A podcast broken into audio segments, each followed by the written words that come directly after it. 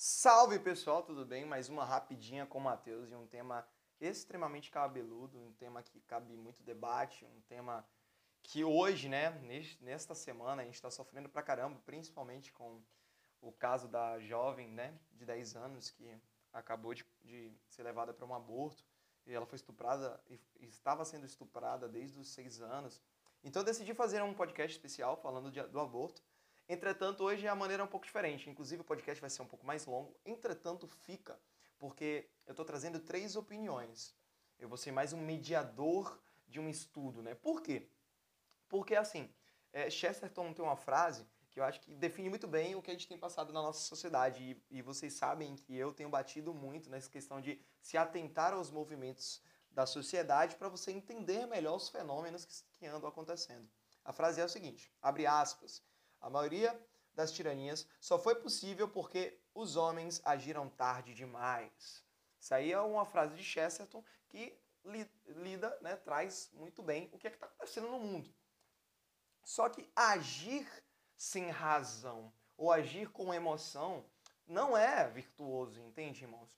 É, a gente, por exemplo, no debate do aborto, né, a defesa contra o aborto, a defesa da vida, não pode ser instaurada através de uma grande paixão religiosa, ainda que nós tenhamos que ter essa paixão, já que somos cristãos. Mas tem que ser um debate da razão, porque pense bem, estamos evangelizando, né? E eu penso o seguinte, mesmo no combate, mesmo nessa luta, estamos evangelizando as outras pessoas, sabe? As feministas precisam descobrir a verdade também. Elas, por mais que o feminismo tenha que ser aniquilado, as feministas têm que ser amadas, né? por mais difícil que sejam amarras feministas. Mas nosso Senhor nos chama para a evangelização. Só que uma evangelização tomada por paixões é, é, e apenas um eu acho ou versículo bíblico, né, sem fundamentos racionais de verdade, coisas que a gente possa traduzir o, o, a matéria da igreja sobre esse assunto, não vai trazer proveito para o debate, só vai tratar o, o cristão como um, um uma pessoa extremamente espiritualista, né? E nós não somos espiritualistas, pelo contrário, a igreja é baseada muito na razão, né? na faculdade da, na, da razão. Nós buscamos a verdade, né? só declaramos dogmas depois de grandes debates. Né? E isso aí pode ver como exemplo o dogma da Imaculada Conceição. Nossa, gente, o dogma da Imaculada Conceição só foi declarado dogma depois de um grande debate teológico para chegar aí sim a, a se receber, poxa, é uma verdade a, a Imaculada Conceição. A defesa da vida também não é um achismo da igreja de, ah, vamos defender porque ah, é bonitinho falar sobre isso, né? Então, tem, tem como defender a vida, Mateus, sem ser a, esse, por esse método religioso? Sim, tem sim. E eu trouxe três convidados, né, três pessoas, eu acabei pedindo a ajuda de três pessoas, eu acho que, que são muito mais capacitadas do que eu em cada, em cada um em seu âmbito, né? Uma, uma pessoa, que é o Jeff, né? Que é, é, é estudante de Direito, a, a Carla, que é uma estudante de Psicologia, e né, a Rebeca, que é uma médica, né? Que trabalha com pediatria e etc e tal. Então, assim, pessoas que dentro dos seus ambientes de estudo, de trabalho, elas conseguem desempenhar muito melhor do que eu, que sou apenas, eu diria assim, um revoltado, né? E por isso eu falo. E poderia esclarecer para vocês, poxa, como é que eu posso defender então o aborto de maneira racional, sem apelar para, ah, mas Deus ama todas as. Sim, Deus ama todas as. Mas assim, para o debate, quando a gente vai para o plenário, quando a gente vai para o debate mesmo, para coisa, a gente tem que ter argumentos mais sólidos, né? Até porque as feministas são mestres da retórica. Então, como é que a gente combate isso? Né? Então, eu estou trazendo isso, muito feliz de verdade, e já quero agradecer aos três que toparam. São, eu, eu diria que são três cruzados hoje sobre esse assunto extremamente espinhoso. Até porque eu eu tenho visto bastante, bastante emoções, né? Pessoas chamando eh, feministas de disso ou daquilo. Ou, assim, vamos procurar a verdade, né? Como, como o lema de, do Papa Beta XVI, temos que ser cooperadores da verdade. Como é que chegamos a isso, né? Então, eu espero que você aproveite, tá? Eu vou fazer poucas interferências, o, o podcast vai ser mais longo, mas eu espero realmente que você aproveite o podcast de hoje e vamos começar com o um ponto de vista jurídico. O Jeff, ele vai falar um pouco sobre isso. Então, seja bem-vindo, Jeff, a Rapidinho, ao meu podcast. Muito obrigado de verdade e jogue duro. Aproveitem a, o conhecimento absurdo do Jeff sobre esse assunto. Salve, salve, galera, tudo bem? Meu nome é Cris. E aí, não tão profundidade, né, porque eu sou aluno de graduação, eu reconheço minhas limitações, mas eu creio que eu posso, dentro da perspectiva jurídica, acrescentar algumas informações sobre o debate do aborto para vocês. E é o seguinte, primeiro ponto de todos, eu quero que vocês entendam que dentro da teoria jurídica, dentro de todo o debate jurídico, existe uma grande diferenciação inicial entre o direito natural e o direito positivo. Os positivistas acreditam que o direito é uma criação humana. O direito são mandamentos humanos para redigir a vida dos homens. Sendo assim, não existe uma noção superior de certo e errado, de bem e mal, de algo ver de verdadeiro. Não. O direito surge como criamento humano para ajudar a sociedade a viver em harmonia. Ponto. Esse é o entendimento do, dos positivistas, que não existe uma certa metafísica que guia realmente os hábitos humanos. E por outro lado, existem aqueles ainda que defendem o direito natural. Os que defendem o direito nat natural acreditam que certos direitos o Estado não cria, mas apenas reconhece. O Estado ou, né, nega. E é bacana porque os que defendem o direito natural, é, eles, eles não falam que todos os direitos são naturais. Existem sim direitos que são criados pelos homens e pronto por exemplo, as próprias noções de economia, né? As próprias é, é, leis que se modificam com o tempo, que mudam conforme a sociedade muda com o tempo. Isso é um fato, isso é um fato. Por exemplo, no Brasil a gente vê um grande debate, né, sobre a questão dos crimes virtuais e tudo mais, porque a sociedade mudou. Quando a Constituição foi redigida em 88, não existia praticamente internet, então não se falavam sobre, sobre aquelas questões que hoje são debatidas. E isso é um fato, a sociedade muda. Então, sim, existem direitos que são positivos, mas existem direitos que são naturais, direitos que o Estado nega ou reconhece. E esse é o ponto do que os que defendem o direito natural afirmam. E entre esses direitos está justamente o direito à vida. O direito à vida, o Estado não cria jamais. O Estado não pode criar uma vida. O Estado reconhece ou nega uma vida. Isso é um fato histórico também. E é aí que tá. É aí que tá a grande questão. Porque o nascituro é realmente a vida dele. Nascituro é aquele que está ainda no ventre da mãe, que não nasceu ainda. O nascituro tem a vida dele reconhecida ou negada pelo Estado. Jamais criado. E aí a gente entra no debate em si. Por quê? Autores, é, eu gosto muito de um livro chamado Bioética, Enfoque Filosófico. O autor diz que é um contínuo aquilo lá. Que aquele, aquele embrião vai se desenvolver futuramente, ele tem a potência ativa de se desenvolver em uma pessoa que goza de direitos. Então, se ele vai se desenvolver em uma pessoa que goza de direitos, ele já merece desde já, desde aquele momento, já receber todos os direitos. E entre esses direitos está justamente o direito à vida. É, é muito bacana, porque as convenções internacionais de direitos humanos, até onde eu tenho conhecimento, não tratam na que, da questão do aborto em si. Mas o Pacto de São José da Costa Rica, que é talvez o mais importante pacto de, pacto de direitos humanos que o Brasil é signatário, fala uma coisa muito interessante. Tem um artigo desse, desse Pacto de Direitos Humanos que diz sobre a pena de morte. Ele fala que nos países que a pena de morte já foi abolida, não podem mais é, voltar a ser executada. Por exemplo, no Brasil, só, só existe um caso no Brasil, né, que a pena de morte ainda é legalizada, que é dentro do exército, é algo muito específico, nem quero entrar no debate em questão, mas a pena de morte já foi abolida do Brasil, então ela não pode voltar jamais a ser executada no Brasil. Mas existem outros países que ainda têm a pena de morte, e esses países podem continuar fazendo realmente a pena de morte acontecer, mas tem uma exceção. Esse Código de Direitos Humanos diz que mulheres grávidas não podem ser condenadas à morte. Sabe por quê? Ele nos dá entendimento que quem cometeu o crime foi a mulher, não foi a criança. É, mesmo se aquela mãe errou, a criança ainda é inocente, ela não fez nada e ela merece ter o direito de se desenvolver e fazer diferente da mãe dela. Ou seja, isso nos dá a entender que a própria noção de direitos humanos reconhece que as crianças nascituras elas por si só podem escolher quais vão ser a vida. Não importa a, as condições que ela, que ela nasceu, que ela foi concebida. Não, mas que ela tem que ter o direito de se desenvolver e ela fazer as suas próprias escolhas. Ela realmente é, entender a vida, entender toda a realidade e ela escolher que tipo de humano ela quer ser. E aí eu já entro em outro ponto, né? Eu fiz tudo isso pra gente contextualizar um pouco todo o debate, porque eu quero entrar no ponto que eu acho mais cruel, que é a politização do aborto, cara. É, realmente. Eu acho isso até nojento, sabe? Mas é uma realidade. Estão politizando isso, estão usando isso realmente para levantar bandeiras políticas. Cara, todo toda essa questão da menina lá de 10 anos, tudo que ela sofreu, tá mexendo profundamente comigo. Eu tô muito mal por causa dela, muito mal mesmo, muito mal mesmo. E cara, eu não tenho dúvida que em futuros debates sobre a legalização do aborto vão usar o caso dela, vão usar o caso dela para levantar bandeiras políticas. E isso é nojento. É nojento, sabe por quê?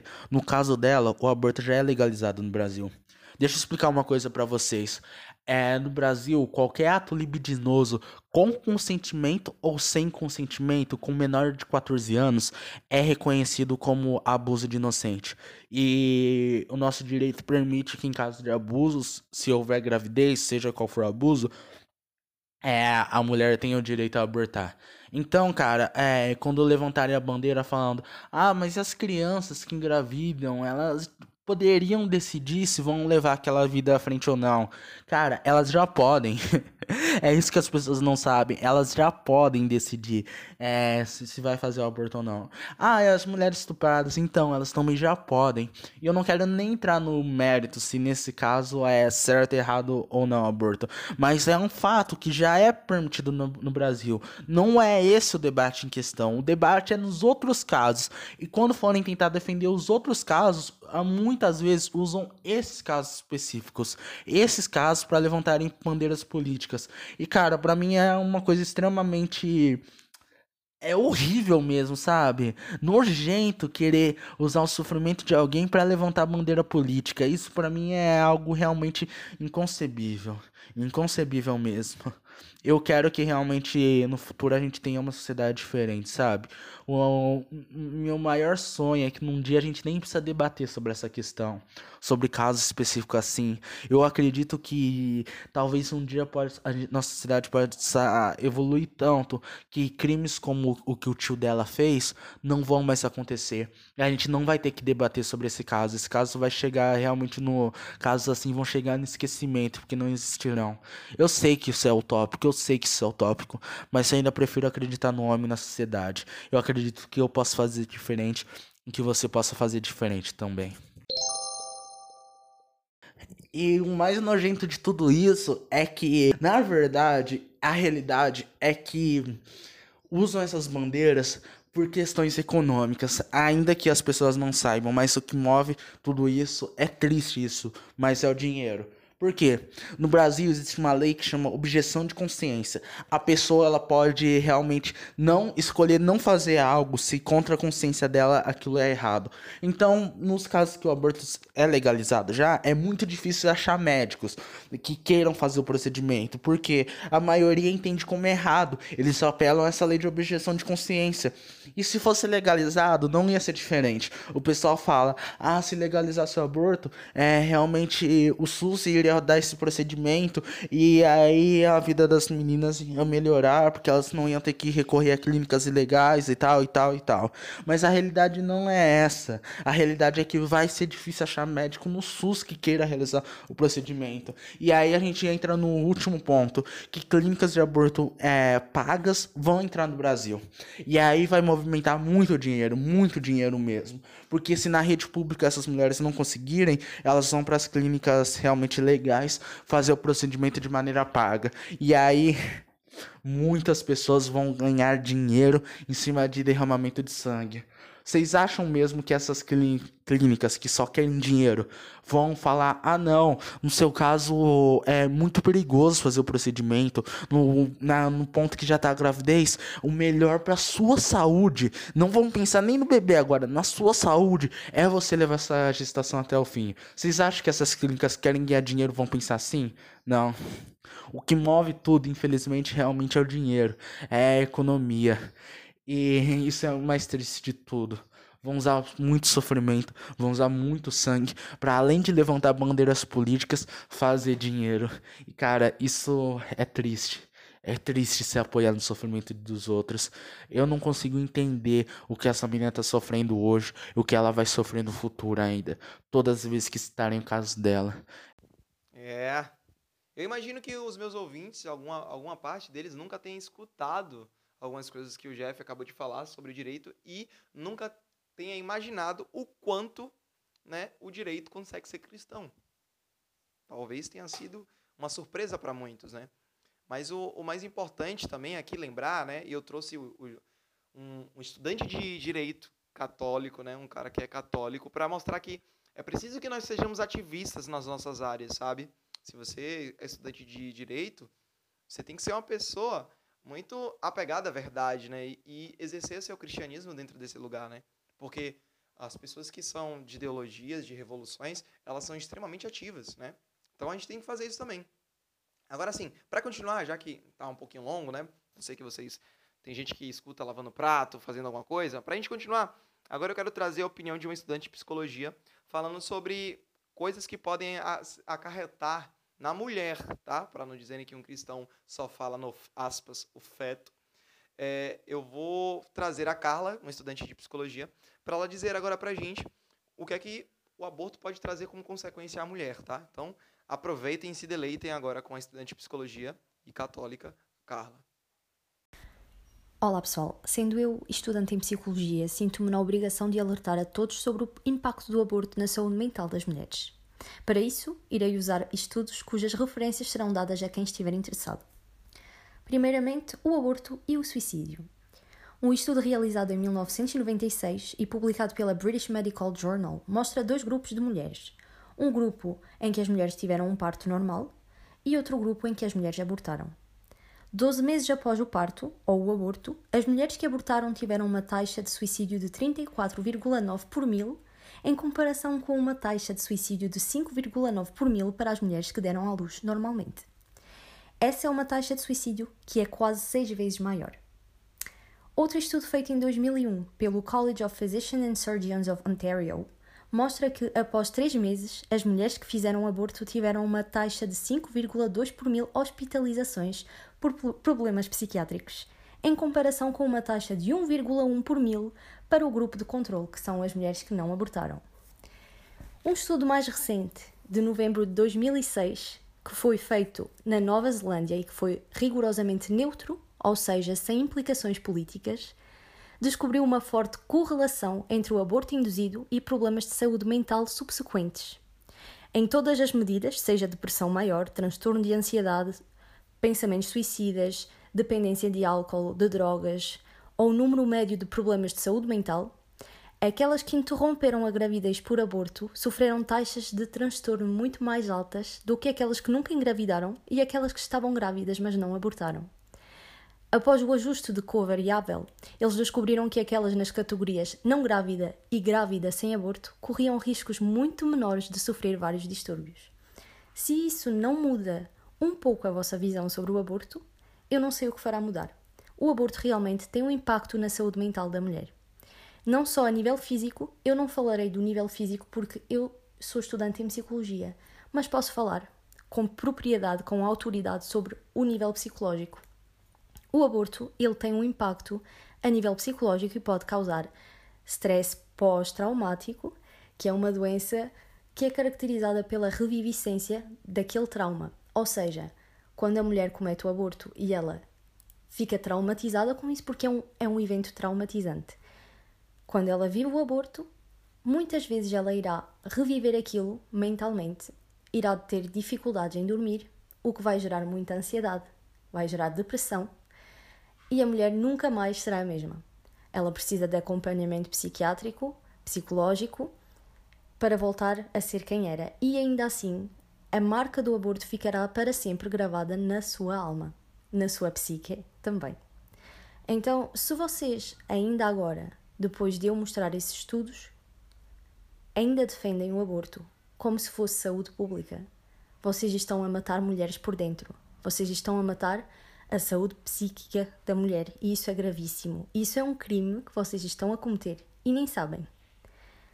É um dever de todos proteger a mulher, proteger as crianças e proteger o ser humano no geral.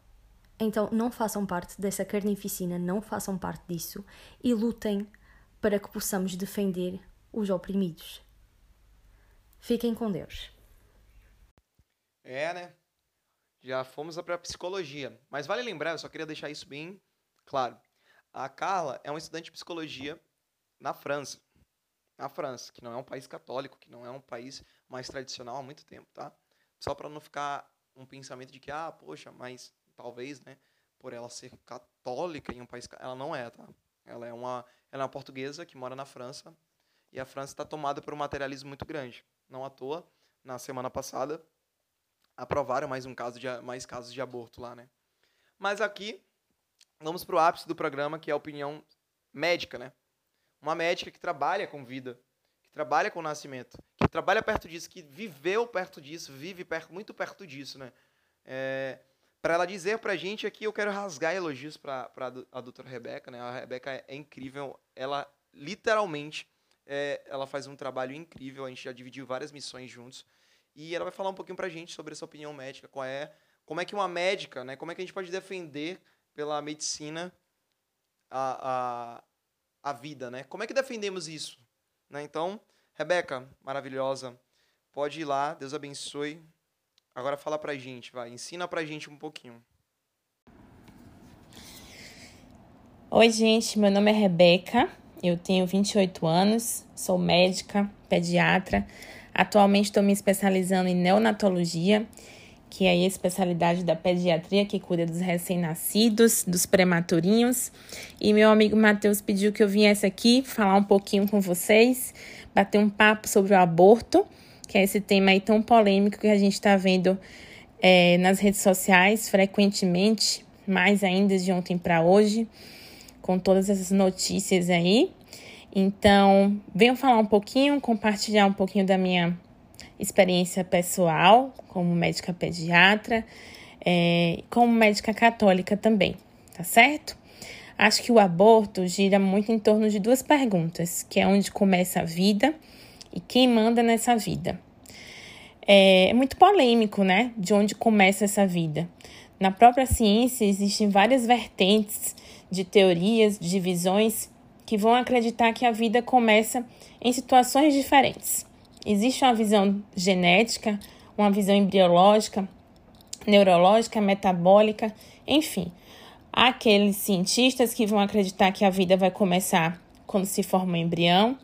Há aquele grupo que vai defender que a vida só começa quando esse feto já possui um sistema nervoso formado ou aqueles que vão acreditar que essa vida só começa quando esse feto já tiver batimento cardíaco. Eu, como médica, acredito na visão da genética, que vai defender que a vida começa quando há a junção dos 23 cromossomos do pai com os 23 cromossomos da mãe, que vai formar uma célula única, essa célula primária, que se chama a célula ovo, o zigoto. Ou seja, eu acredito que a vida começa na fecundação que é a visão defendida hoje pela Igreja Católica, que a vida começa na fecundação. Por quê? Porque a mesma programação genética que você tem no seu corpo hoje é a mesma desse momento da fecundação. Você tem hoje aí 23 cromossomos do seu pai e 23 cromossomos da sua mãe, que vão gerir um resto de, de reações metabólicas e genéticas, mas a sua programação é a mesma do momento da fecundação. Claro que alterada aí por vários fatores ambientais ao longo da sua vida, mas a sua programação genética é a mesma de quando você era uma célula única, chamada zigoto. Então eu acredito que a vida começa aí. Eu acredito que a vida é, tem o mesmo valor se ela tiver 6 semanas, 12 semanas, 24, 30, né? É, a partir do momento que há essa junção, que há é, essa formação desse zigoto à vida. E aí eu venho trazer outros conceitos, né, pra gente explicar um pouquinho e ficar as coisas claras. Acho que a gente precisa entender um pouco sobre alguns conceitos para a gente não estar tá até é, publicando, compartilhando conceitos errados, tá certo? Existe uma diferença do ponto de vista jurídico para o ponto de vista médico sobre o aborto. O que é que a legislação do nosso país defende? O Código Penal do Brasil, de 1940, lá no artigo 128, vai conceder, conceder a interrupção legal da gestação em três casos específicos. Primeiro, se houver risco de morte para essa mãe, esse médico está autorizado a interromper essa gestação. Se houver anencefalia, ou seja, se for diagnosticado ainda intraútero que esse bebê não possui encéfalo, tá certo?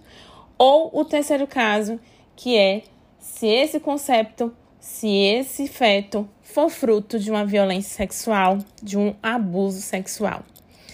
A lacuna que a gente tem nesse, nesse Código Penal é a idade gestacional. Ela não, a lei não estabelece um limite para a interrupção da gestação. Então, ela não deixa claro até quando o médico pode interromper legalmente dentro dessas três situações, né? Então, ele não deixa claro se o médico só pode interromper até 12 semanas, até 20, 24, ou se é, esse feto já tiver com a idade gestacional bem avançada, por exemplo, de 37 semanas, né? Se é, ele pode interromper. Ao longo do mundo, em vários outros países, é, as legislações são um pouco diferentes. Algumas estabelecem limites de idade gestacional e outras não. Então fica essa lacuna aí no nosso Código Penal.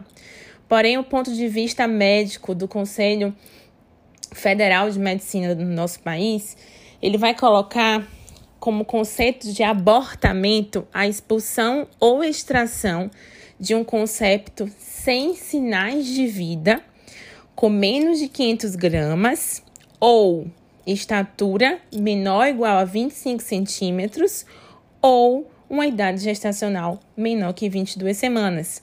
E vai dizer para gente que o aborto é o produto dessa expulsão. Ou seja, o Conselho de Medicina diz para gente que se houver um aborto com menos de 22 semanas, vou te dar um exemplo. Se houver um aborto de 20 semanas de idade gestacional, mas esse recém-nascido nascer com vida, se houver qualquer sinal de vida desse feto, vamos supor, a mulher aborta, Vou te dar um exemplo até para você entender melhor. Vamos supor que haja um aborto espontâneo, certo? E esse bebezinho ainda ali com 20 semanas nasce e possui um movimento respiratório espontâneo, que a gente chama de GASP. Respirou, deu um suspiro. Ou se esse bebê, mesmo tão pequeno, com menos de 500 gramas, com menos de 22 semanas, tiver batimento cardíaco, o médico é obrigado, né? O pediatra que dá assistência ali à sala de parto ou o obstetra das, é, que está acompanhando aquele parto é obrigado a emitir uma certidão de nascimento e uma declaração de óbito, porque isso não foi considerado um aborto ou um abortamento, isso foi considerado um nascido vivo, porque abortamento só é a expulsão ou extração de um conceito sem sinais de vida. Então, muita gente não sabe disso.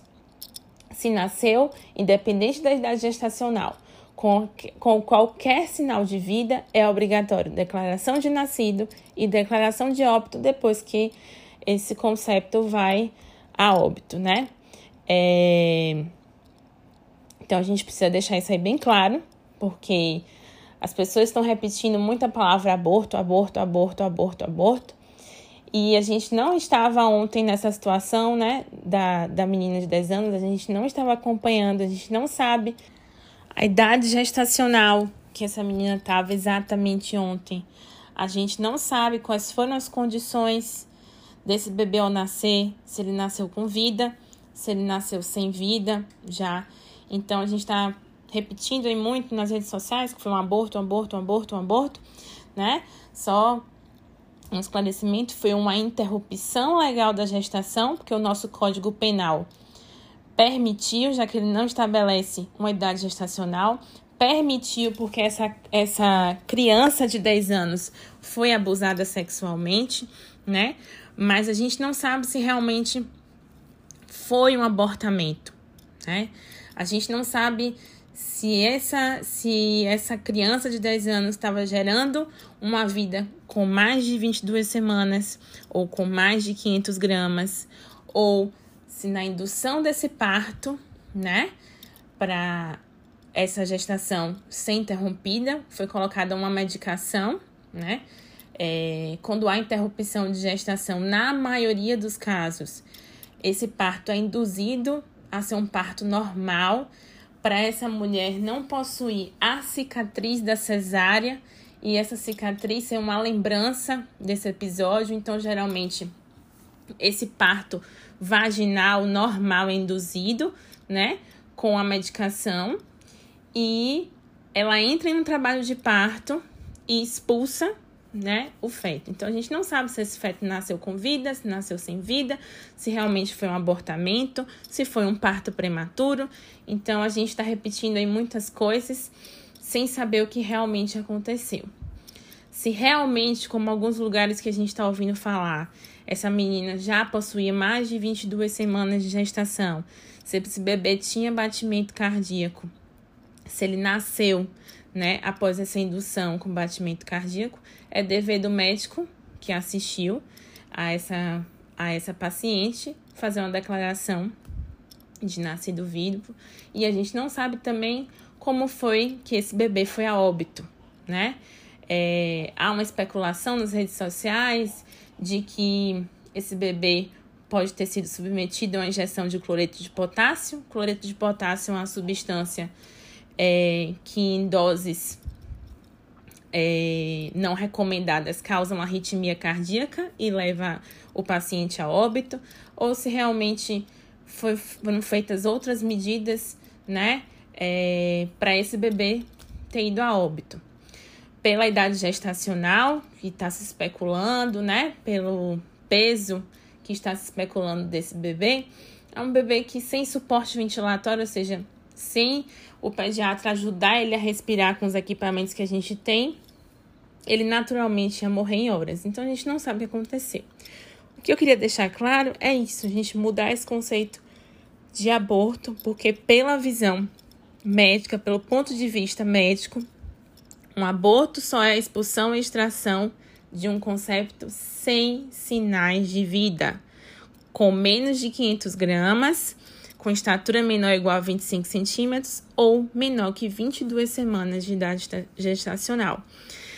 E há diversos estudos que recomendam o limite dessa interrupção legal da gestação de ser até 12 semanas para realizar esse procedimento. Porque após 12 semanas, os riscos são imensos, né? É, dessa interrupção. Existia um risco para essa menina de 10 anos levar uma gestação adiante? Existia inúmeros riscos, mas existiram também inúmeros outros gigantescos riscos numa indução de parto, de submeter esse útero é, a uma indução do parto.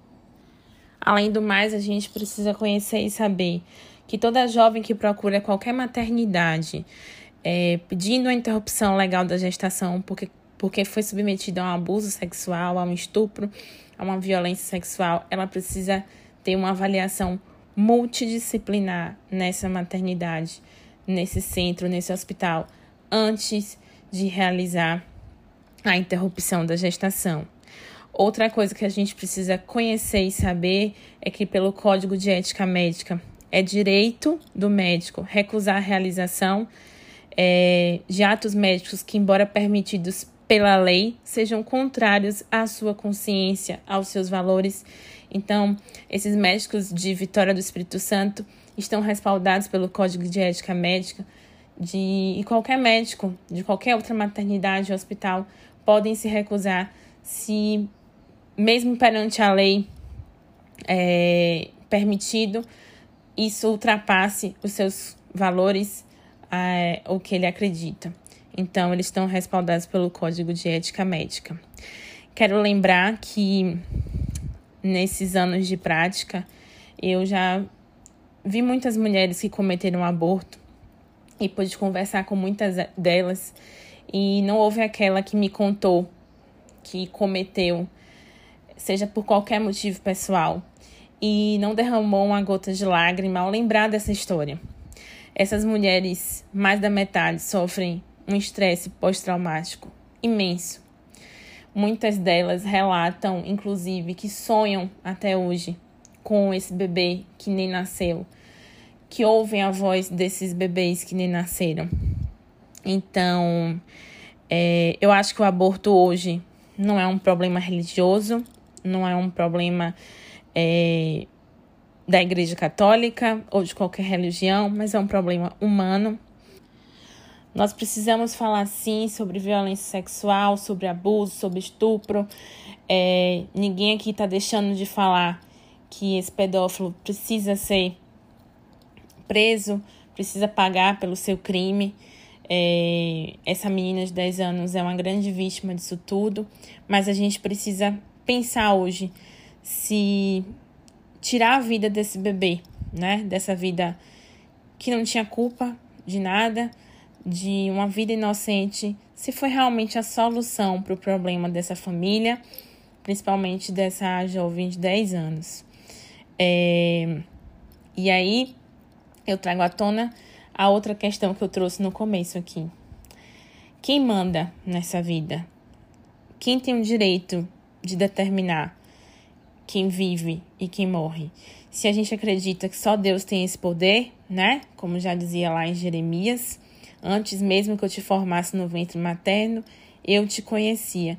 Então, se a gente acredita que só quem tem esse direito de determinar sobre a vida é Deus, uma mãe seja ela de 10 anos, 15, 20, 30, 40 anos, pode sim determinar o que ela quer sobre o seu corpo, mas não sobre o outro corpo que carrega.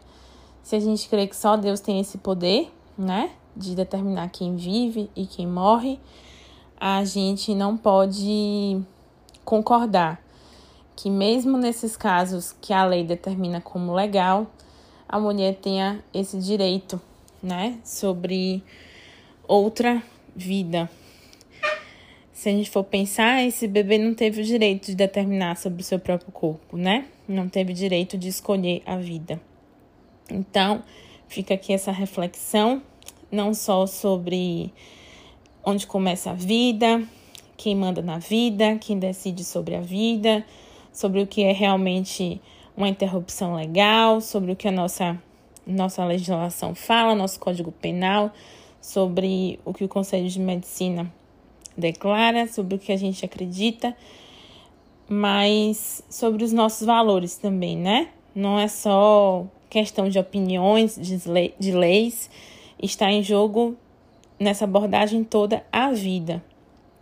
Ultimamente a gente tem reduzido todas as situações da nossa vida somente às opiniões né? E quem tem valores precisam defendê-los.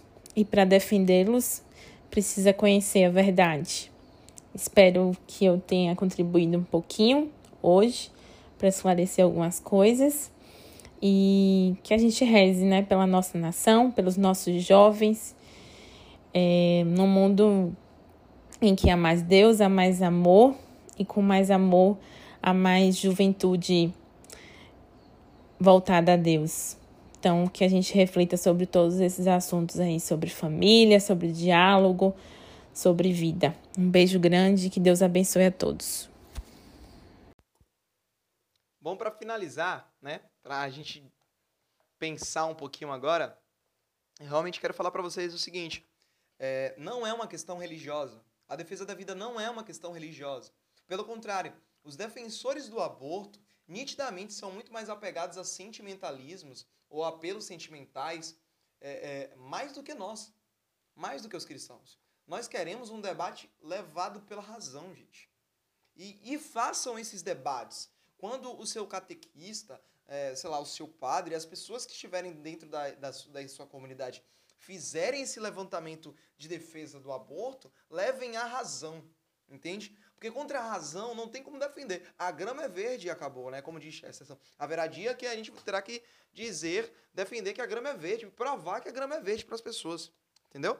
Então, é isso. É, é, eu pretendo falar ainda mais sobre aborto, talvez de um, sentido religioso, agora sim, teológico, mas hoje foi para mostrar a vocês o quanto nitidamente a defesa contra é, é, o aborto, né, a, o ataque à, à, vida que o aborto faz, é, é, ele não é uma questão religiosa. Definitivamente, nós cristãos não podemos fazer isso por uma questão religiosa. É uma questão de fato de razão. Aristóteles. A gente pode chegar uma análise filosófica a, através de Aristóteles, mostrando lá que, meu Deus, é uma vida, gente. Se não é uma vida, é um processo de vida. Sendo um processo de vida, a gente também não pode. A gente está cessando a vida, ou, ou a, uma futura vida. Então, é mesmo a gente sabendo que não é, né? Desde a concepção é vida. Então, estudem para que não sejam levados por ideologias, tá bom? Até a semana que vem, próximo podcast. E Deus abençoe. Compartilhe aí com alguém para que eles conheçam mais o ponto de vista da razão de vários âmbitos, tanto psicológico, né, tanto da psicologia, tanto da, do direito quanto da medicina, tá bom? Deus abençoe vocês. Muito obrigado. Façam aquela evangelização de um a um para mais pessoas conhecerem o podcast. Abraço.